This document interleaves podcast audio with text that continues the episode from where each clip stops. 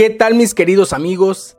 Es un verdadero placer estar una vez más con ustedes. Hoy quiero que juntos estudiemos esta cápsula de vida que nombré Señor, abre mis ojos.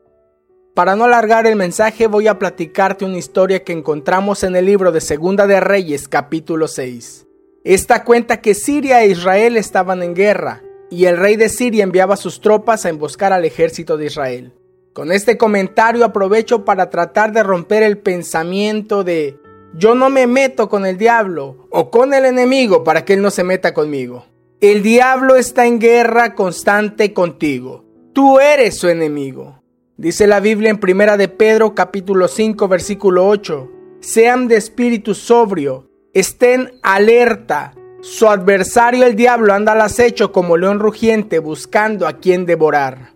Ojo, su adversario, su enemigo el diablo está tratando de devorarles. Mantente alerta.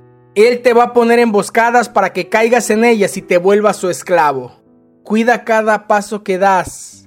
Cuida tu matrimonio. Cuida tus hijos, tu salud, tu economía. Mantente alerta. Volviendo al tema, de alguna forma Israel no caía en las emboscadas como si le avisaran. Esta situación disgustó mucho al rey de Siria. Llamó a sus oficiales y les preguntó, ¿quién de ustedes es el traidor? ¿Quién ha estado informándole al rey de Israel acerca de mis planes? Versículo 12.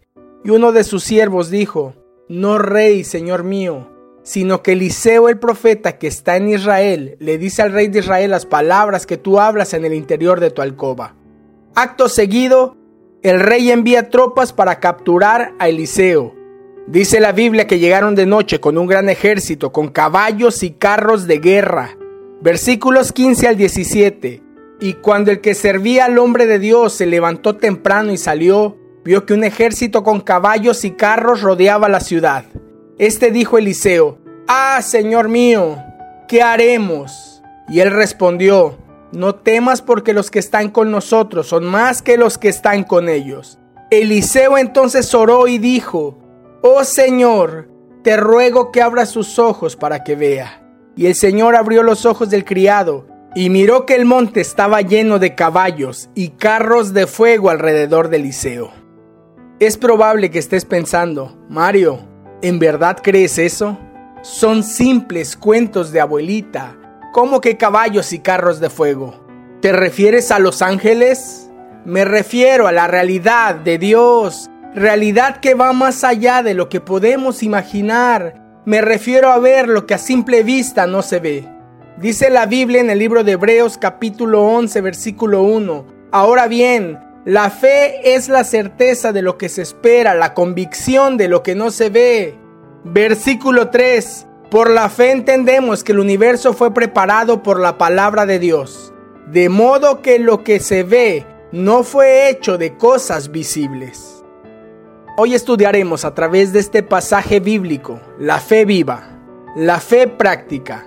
Esto no es la fe religiosa. No me refiero a palabras y a frases de cochambre religioso. Palabras que justifican una vida en maldición. Esa es la fe que abraza las mentiras del diablo.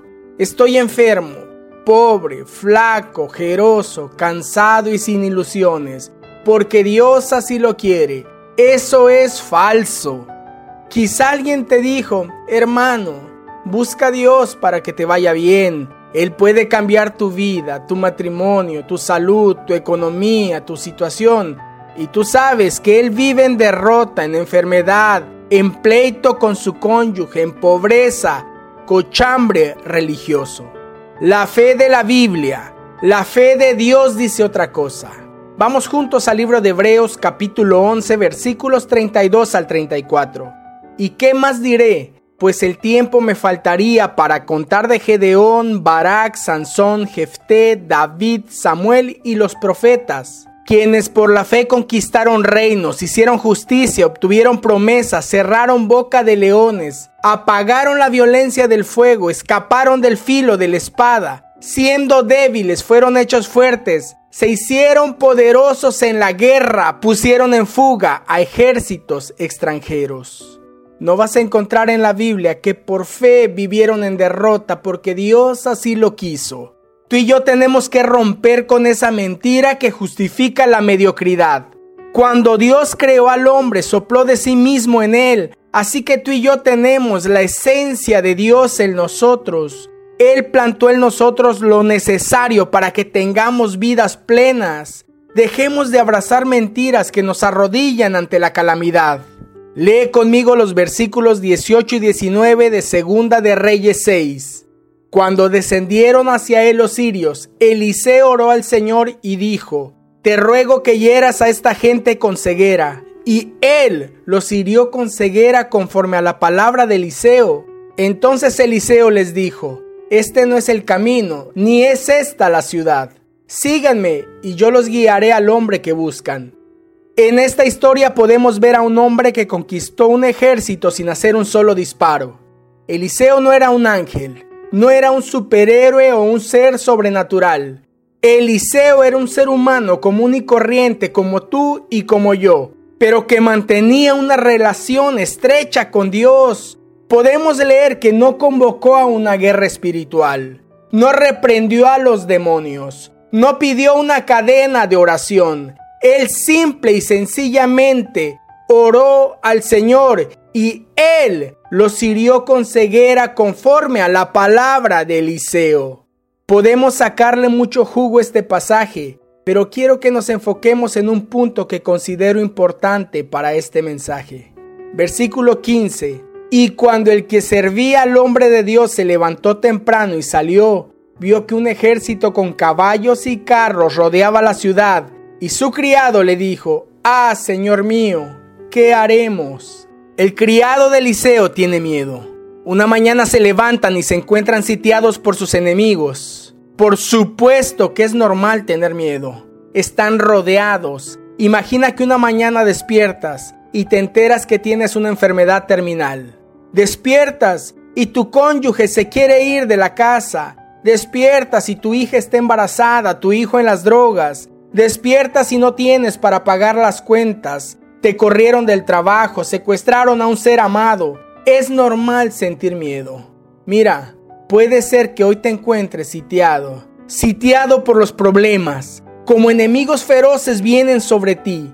A donde voltees no encuentras salida. El divorcio toca tu puerta. El cáncer invade tu cuerpo. Tus hijos cada vez más rebeldes. Te has convertido en su enemigo. Las deudas se han vuelto impagables, tus mejores años se van y el amor no ronda tu corazón. Un día más sin trabajo, ¿qué comerás mañana? Dudas de la existencia de Dios. Si estás ahí, déjame decirte que Dios no está tratando de espantarte, Él está tratando de sacudirte, de sacarte de la comodidad y del confort. Lamentablemente cuando hay crisis en nuestra vida es cuando más le buscamos.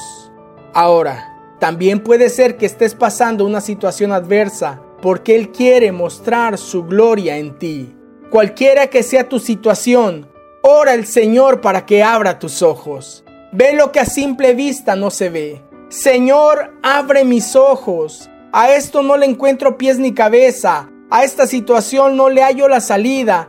Abre mis ojos. Versículo 16. Y él respondió, no temas porque los que están con nosotros son más que los que están con ellos.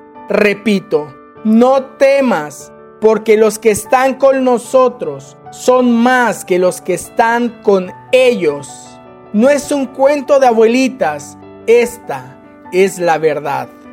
Versículo 17.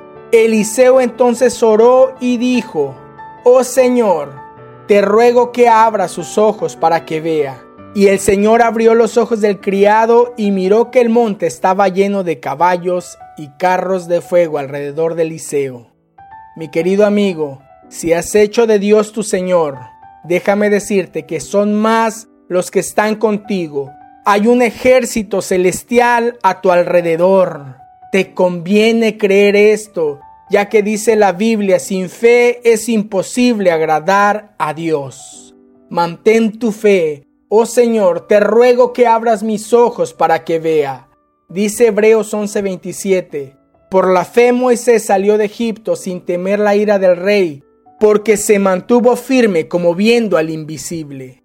No temas, solo mantente viendo al Dios invisible por extraño que te parezca. Soy tu amigo Mario Trilla. Te envío el más grande de los abrazos.